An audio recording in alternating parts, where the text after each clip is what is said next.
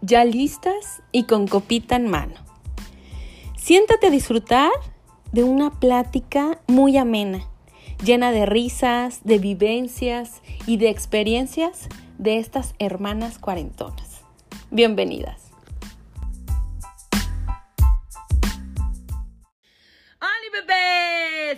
Están? Bienvenidos a un episodio más de Viernes de Cuarentonas. Estamos muy contentas y muy felices de compartir con ustedes este nuevo tema. Hola, mi nombre es Fabiola Guzmán, soy la primogénita de la familia. Bienvenidos, este viernes por fin pudo grabar esta greñuda, porque pues no se da tiempo.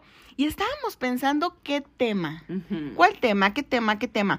Tratamos de que nuestro contenido sea divertido. Natural. Natural, espontáneo, fresco, como somos nosotras. Pero originales, Claro, ajá, hermosas. hermosas, preciosas, bellas. Y el tema es la cruda en los 40. La cruda moral. La cruda moral en los 40. ¡Wow! ¡Qué temazo! Es un temazo, de verdad.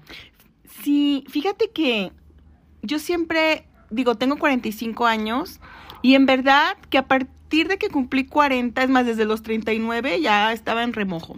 Ay, cabrón, ¿cómo es eso? O sea, ya me estaban pasando cositas, ya se estaban moviendo cosas. Ajá. Pero la vida después de los 40 es un replanteamiento total. Sí. ¿Sí? Porque te llega algo que dices, hasta ahorita, ¿qué he logrado? ¿Qué he logrado de todos mis sueños? Es como si analizaras dónde estás parada. Sí. Y muchas veces lo que ves no te gusta. Yo creo que muchas veces estamos muy insatisfechos con nuestra vida porque tenemos expectativas muy altas, ¿no? Entonces, cuando tú estás pequeña y tienes esas grandes expectativas de tu vida y que voy a hacer esto, voy a hacer el otro, o cuando llega la adolescencia, que me voy a ir a vivir sola, que me voy a ir de viaje a tal lado, este, o algún sueño que tú quieras alcanzar y que por mangas o angas o mangas no has podido realizar. Lo tuviste que posponer, ¿no? Que, que esas veces que no pudiste seguir lo que tu ser te decía por, por lo que tenías que hacer. Sí, como, por ejemplo, haberte casado con el amor de tu vida, Ey, dicen. dicen, ¿verdad? O como eh, haber, eh, haber irte, irte a vivir sola. O como por ejemplo, si a ti te gustaba algo que tenga que ver con el arte, los que pintan, lo- los que escriben, lo- los creativos, los filósofos, y, y cuántas veces no te dijeron de eso, no vas a vivir. O estás ahorita atrás de un escritorio trabajando ocho horas. Fíjate que Para me hiciste recordar la, la película, porque yo vi la película del Principito, donde él sale del planeta, ¿no? Y llega a ese planeta donde están todos en, en escritorios, taca, taca, y que todo es gris. Ajá. Hasta que él se acuerda, ¿no? Que su sueño no era ese. Entonces, en los 40 sí, sí viene un, un movimiento de tierra muy importante. Un despertar bien cabrón. Sí, muy fuerte, donde es un estoy feliz donde estoy But, o qué puedo hacer. A partir de los 40 se vienen muchos divorcios, muchas personas que dejan el trabajo y que para Sí. todo el mundo, pero qué loco, o sea, si tiene todo y cómo es posible. que Bueno, lo pero dejó, eso ¿no? es para quien se atreven, ¿no? Porque hay personas que sí se atreven a soltar, a dejar ir un trabajo que tienen muchísimos años, que tiene una estabilidad, entre comillas, económica, que tienen su seguro, que tienen sus prestaciones, ¿no? Y el que, el tomar esa gran decisión de soltar, dejar ir y de, de empezar a vivir tus sueños, ahora sí, a tus 40 años, no cualquiera. No cualquiera. ¿Y sabes qué, por ejemplo, en el plano de la, de la pareja? Ajá. Vienes, o sea, si te casaste entre los 20, ok, tener una casa, tener un empleo, tener hijos. Llegan los 40, entre los 40, los 50, y es ese voltear a ver a la pareja y decir, realmente seguimos en el mismo canal. Ay, sí. Ya cuando los hijos, cuando dejamos la función de papás, es muy, a veces muy duro ver lo que queda. El nido vacío. Sí, de que no te encargaste en todo ese tiempo de generar nuevos lazos entre Sí. tú y tu pareja. Se distrajeron tanto con los hijos, se distrajeron tantos con, con la escuela, el trabajo, la educación, el deporte. El proveer, El proveer. el proveer. Y entonces son decisiones muy fuertes, porque aquí siento que como pareja puedes dar un giro y reestructurar Sí. y, y decir, vamos tomando las riendas, Es vamos... como tu parte aguas, ¿no? Los sí, 40. Sí, vámonos a terapia. Y hay quienes dicen, estuvo muy chida la vida contigo, todo fue maravilloso, pero llegamos a un punto donde ya no tenemos nada en común. Ya no te conozco. ¿no? Qué fuerte, Qué ¿verdad? cabrón, Sí, pero sí es verdad. Completamente. Yo por eso ya llevo dos matrimonios, hermana, para que no me pase lo mismo. Primero Dios. Primero Dios. Yo voy por, yo voy por otros tres más. Hazte, cabrón. Porque los 50, y luego los 60, y luego los 70. Cada etapa se vive diferente. Cada etapa se vive diferente. ¿Y sabes qué? Queda cancelado. di, ¿Quién? ¿A qué te importa? Queda cancelado lo que dijo mi hermana.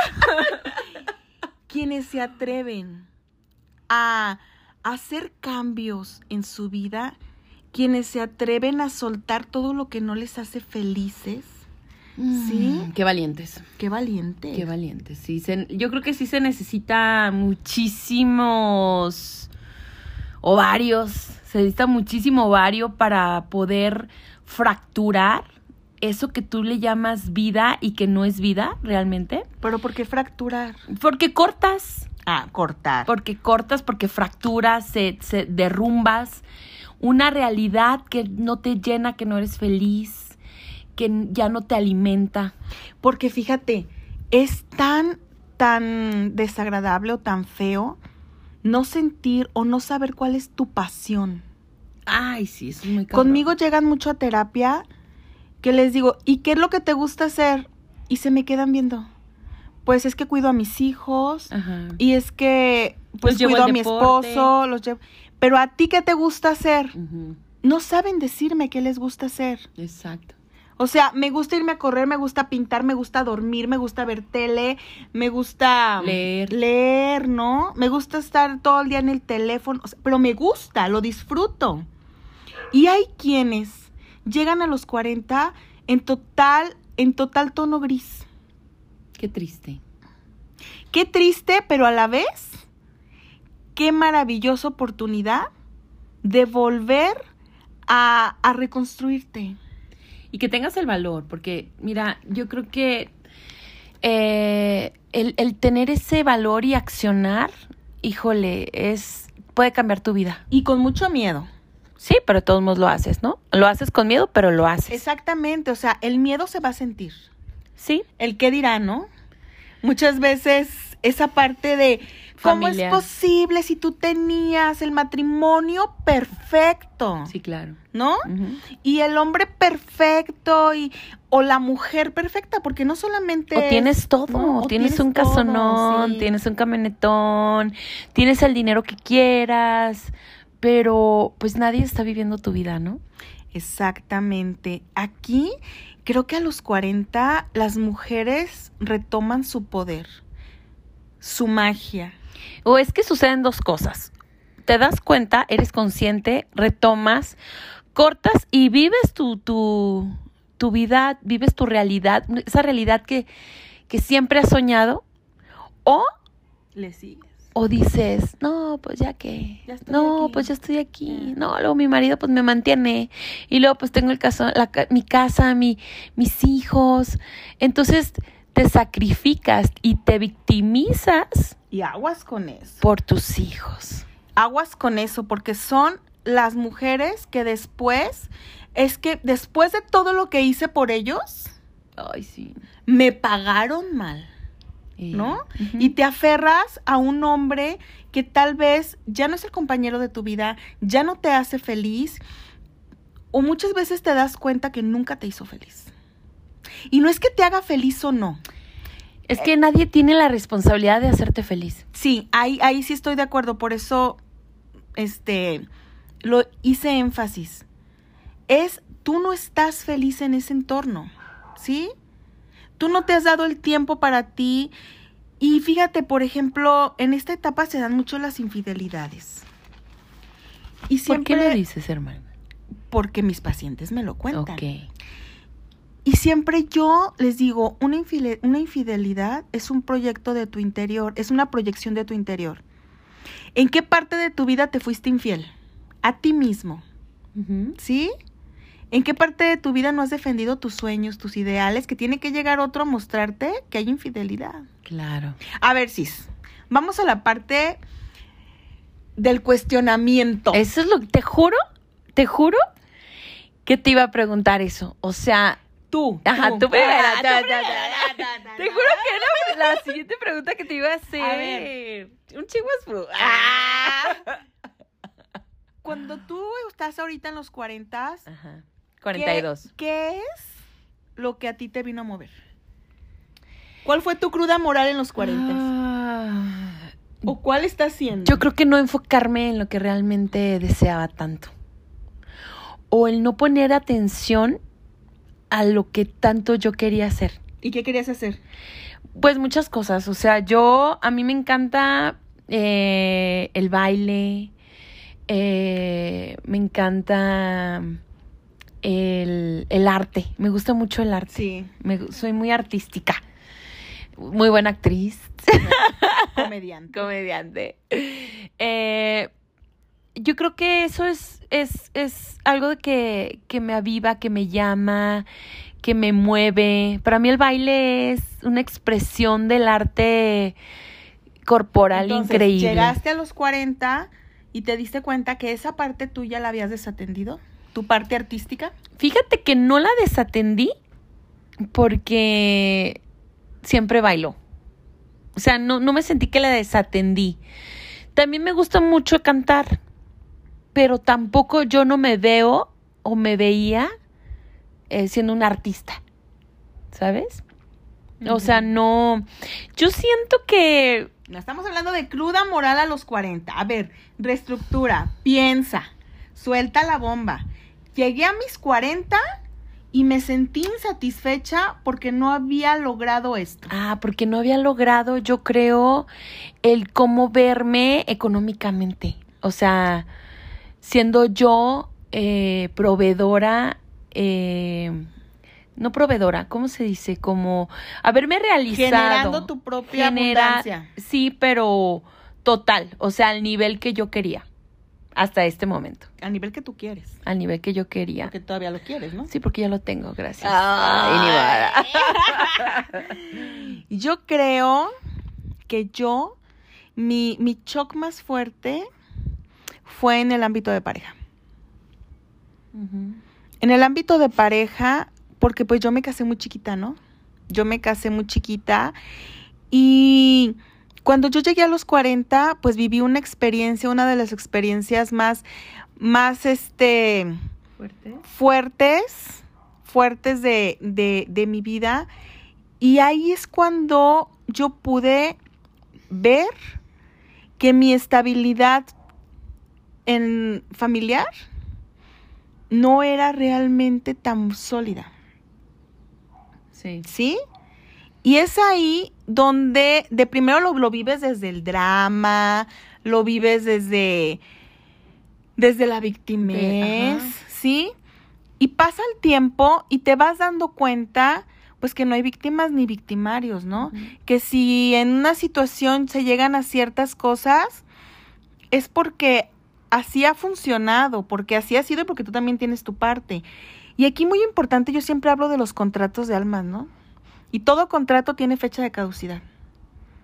Entonces, para mí, los 40 ha sido una etapa de reconstrucción, de replanteamiento y a nivel, a nivel, a nivel profesional, bueno, solté un trabajo estable, ¿no? Que tenía que ver con conmigo, con Oficina. oficina, contabilidad. Y de veras, en mis 40 regresé a mi esencia, regresé a, a lo que como misión siempre he sentido que tengo y me entregué. Y en esa parte he, crecido, he evolucionado, pero a mí sí, o sea, a mí sí, los 40 me dieron con, con todo. Con todo, te sangolotearon. Yo fíjate que fue esa parte de como de de dejar, como de dejar de también de victimizarme en cuestión de como de hacerme responsable de mi, de mi propia vida, ¿sabes? Como el, el, siempre ser como, como el que llegara al príncipe azul y me salvara. Y esa cuestión de, del, del enamoramiento siempre para mí fue un tema muy especial en mi vida. Y creo que al entrar a los 40, hasta este momento he sentido como mayor seguridad en, en mí y en lo que hago. O sea, ha sido como un despertar en poder generar, ¿sabes? Una vida que, que siempre he deseado. Hacerte cargo de tu propia felicidad, ¿no? Exacto. Es lo que ayer platicaba con una amiga. Estábamos platicando y, y estaba, ella es mucho de, de astrología, ¿no? Entonces me estaba diciendo, es que acuérdate que tú, por tu luna en escorpión, siempre vas a ser libre. Y yo creo que después de los 40 te empiezas a reconocer quién realmente eres. Y te vas haciendo cargo, como tú dices, y te vas haciendo responsable de tu propia felicidad. Y claro que llegan situaciones donde te vuelves a dar en la madre y te vuelves a caer y te vuelves a partir todo, pero la diferencia es muy, es muy clara, es muy relevante. Dices, sí, me permití vivirlo, me fui de hocico, me rompí la boca, pero ya, me sacudo. Y Ajá, me sacudo y me levanto y sigo. Tus tiempos de caos o tus tiempos de crisis, tus tiempos de, de, de drama son más cortos. En algunas personas, digo. Bueno, no. tienes razón cuando los trabajas. Sí, cuando los trabajas. Creo que eso no es cuestión de los 40 eh, porque creo que hay muchas mujeres hasta de 60, 60 años que, que siguen en la victimización y todavía no son responsables emocionalmente de ellas mismas. Una vez escuché a, un jefe de, de, mi esposo decir que los tiempos de crisis son para crecer. A mí se me quedó tan grabada esa frase. Sí. Sí. Si tú estás ahorita pasando por un tiempo de crisis en cualquier ámbito laboral, familiar, personal, es una gran oportunidad para crecer, para trascender. Si tienes 20, si tienes 30, si tienes 40, de repente nos enfocamos mucho a las cuarentonas porque es la etapa en que estamos y es de lo que podemos hablar. Sí. Pero en cualquier, en cualquier edad, en cualquier etapa, y tienes mucha razón, si no te haces responsable de ti, de tus tiempos de crisis, si no te haces responsable de sanar tus propias heridas, pues vas a seguir siendo siempre la víctima. Víctima, ¿no? Y vas a estar siempre enrolada a y sabes qué, atrayendo a personas que te hagan la mejor víctima del mundo. Sí, la mejor en esa vibración, ¿no? Siempre vas a hallar a tu verdugo, el que te va a estar castigando y tú vas a seguir siendo la víctima. La víctima, exactamente. Puede llegar el verdugo, te puedes hacer mensa cinco minutos, pero a tomar acción, ¿sí? Lo que sigue, a poder, a poder ver con claridad las señales del camino. Y más que nada, ¿sabes qué es? Eh, ir hacia adentro de ti. Y, y, yo creo que cuando eres niña tienes los mejores sueños y tienes eh, esas los más verdaderos. Esas ilusiones tan, tan reales en donde no existe el juicio, en donde no existen tus improntas, tus paradigmas, tus implantes que ya tienes como adulto, en donde llegan el miedo, la inseguridad, ¿no? Y cuando un niño es, tienes esa seguridad de yo voy a hacer tal cosa o yo soy tal cosa, ¿no? Entonces cuando uno toma esa conciencia cuando uno toma esa conciencia de, de lo que realmente eres o de lo que realmente quieres ser o hacer, es cuando llega esa magia, esa libertad mental y espiritual en donde dices, esta realmente soy yo. Sí, tiene muchas. Fíjate que ayer platicando con una amiga, estábamos muertas de la risa porque estábamos hablando, no, le digo, es que se acabó la embrujación y estábamos risa, risa. Y, y me dijo algo que me, que me hizo mucho clic. Me dice, es que cuando te haces responsable de tus acciones, se acaba todo en, todo embrujo. Sí. Sí, porque el embrujo es mental. Y uno de mujer se autoembruja. No, y es que es más fácil echar la culpa a los No, o sea, de, de veras. decir, güey, me tenía embrujada. tú misma te autoembrujas, tú misma te hechizas. ¿Sabes cómo? Con tus expectativas. Claro. ¿Sí? Tus falsos Tus fa- ajá, o sea, tú misma te envuelves, tú misma dices, este trabajo claro que me encanta y me gusta, aunque tenga un desgaste emocional, y entonces te haces el coco wash porque estás recibiendo una buena remuneración económica, aunque ya no aguantes la circulación de tus piernas, Ajá. Aunque Eh, te la vives con cansancio, dolor de cabeza y de mal humor. pero justificas, Sí. ¿no? O sea, te, te haces un hechizo a ti misma. Al igual con un hombre, ¿no? Cuando estás con una pareja que tú sabes que eso no te lleva a ningún lado, que te causa desgaste, que te quita tu energía, tu paz. tu paz, pero estás terca o estás, híjole, no, es que es el hombre de es mi que me vida. llena, es que está hermoso, es que wow, la conexión, el sexo es increíble. Y entonces minimizas lo que realmente Lo vale que la tú pena. estás sintiendo, te minimizas a ti misma. Estás cambiando tu, tu esencia por momentos de adrenalina, por, mo- por, Por chispitas de amor. Exacto. Entonces, qué importante es realmente regresar a ti, qué importante es hacer la conexión y ser honesta contigo misma. Sí, creo que cuando eres honesta contigo y te haces responsable de, de lo que son tus emociones, de lo que es tu vida, es cuando sucede esa magia en donde muestras tu máximo poder y en donde es donde dices todos me la pelan. Y por ejemplo, es ahí donde nace el verdadero amor propio. Sí, muchas veces yo, yo me pregunté qué era el amor propio. Porque dices, ay, es que quiérete, pues me quiero. Ajá. ¿Quién, ¿Quién no va a decir no me quiero, no? Claro. Me quiero. Y hace poco, yo analizando qué era el amor propio, el, el camino al amor propio no es un camino de rosas. ¿Sí? No es, ay, me levanto y me amo y me quiero y chiquita bebé. mm". No. El camino al amor propio es un camino que se tiene que trabajar y se tiene que labrar. Es un camino de valor, voluntad y disciplina. Si yo quiero estar en paz, si yo quiero ser feliz y estoy, por ejemplo, en una relación que no me está dando paz, Ni estás siendo feliz. ni está siendo feliz, entonces el camino del amor propio es decir, esta situación no me está trayendo paz, no me está haciendo feliz, no es para mí, y entonces tomo acción. ¿Y dónde entra el amor propio? Respetando la acción. ¿Sí? Ser congruente. Exactamente, porque puedo decir, termino esa relación.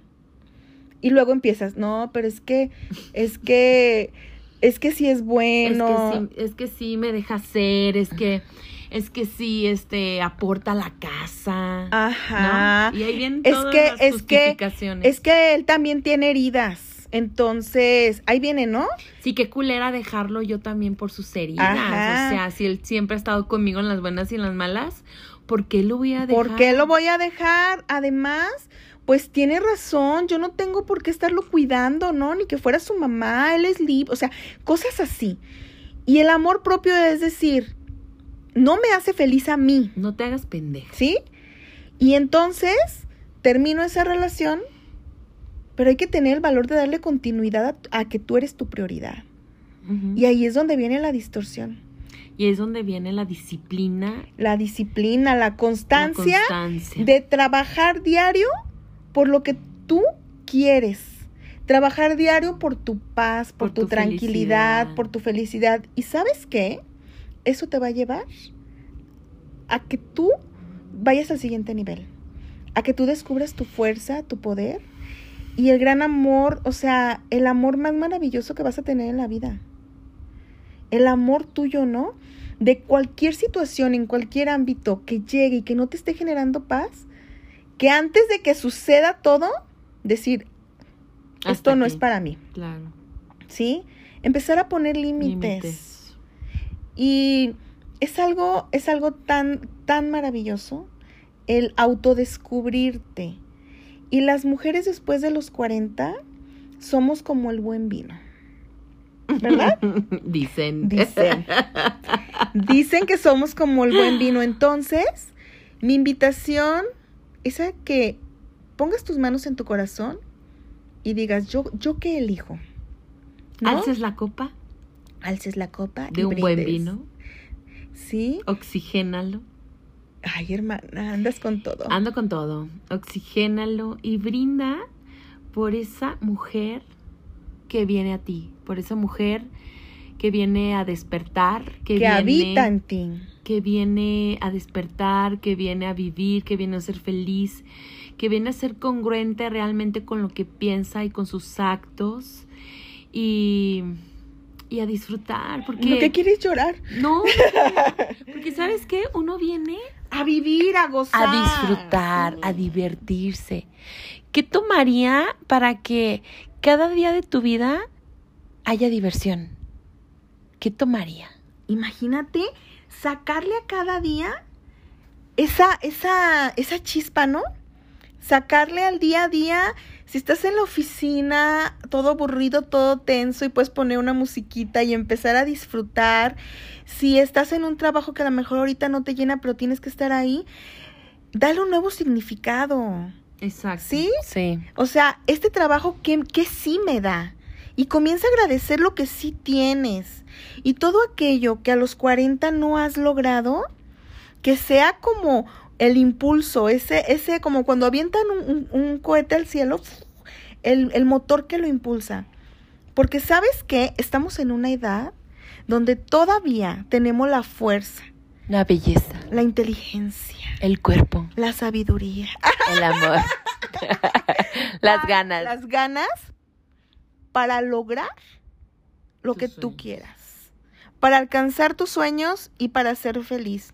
Así que yo te invito Vámonos. a soltar lo que tengas que soltar. Aún con miedo, suelta y libera todo aquello que ya no te contribuye a tu vida. Sea lo que sea. Sea familia, sea esposo, sea trabajo. Lo único que importa eres tú. Y la vida es un viaje, es un viaje que se vive en soledad. Aunque creemos que tenemos que estar unidos a personas, el viaje es tuyo nada más. Y date cuenta. Más que sola es, es un viaje individual. Más que en soledad. Tienes razón. Bueno, hay quien también en soledad y está padre. Pero sí, es un viaje individual donde tú eres responsable de tu felicidad y de cumplir cada una de tus metas. Así que diviértete, relájate, suéltate. Deberíamos de suéltate el organizar un viernes de cuarentonas en un bar a bailar. Ay, mi hermana, es que mi hermana es bien borracha, ya no está pensando en tomar. ¿Cómo no dice vámonos al, mo- al bosque a meditar, verdad? No, de verdad que yo no, te... es que sí estaría padre. No, sí, escríbanos. un viernes de cuarentonas Escríbanos, escríbanos a la página de Instagram de Viernes de Cuarentonas Y nos vamos a bailar. y, y organizamos Es algo. que yo dije bailar, no tomar. Ah, yo, yo Ey, dije, tú, antro, bailar, ey, pues tomar. ey. ¿Quién es la borracha? Eh, déjame, soy libre. Entonces yo, sí, la verdad te invitamos a que, a que te liberes en amor, no en rebeldía. Libérate en amor, libérate en conciencia, despierta tu corazón, tu alma, échate un clavado hacia ti misma y recuerda quién eres, recuerda qué te gusta, recuerda cuál es tu poder. Así que bueno, nos despedimos en, de este viernes de cuarentonas. Decimos salud por nuestra vida, decimos salud por nuestro amor propio. Levantamos la copa y decimos, universo, universo, muéstrame toda la magia. Nos vemos el próximo viernes en otro viernes de cuarentonas. Me despido, yo soy Julieta Guzmán. Yo soy Fabiola Guzmán y qué gusto que nos estés escuchando y eso de la invitación de viernes de cuarentonas para irnos a bailar a un antro con tacones porque los chavos ya no lo utilizan, pero tenemos que mostrarles lo que es el glamour. Que tengan bonito fin de semana. Adiós, bebés.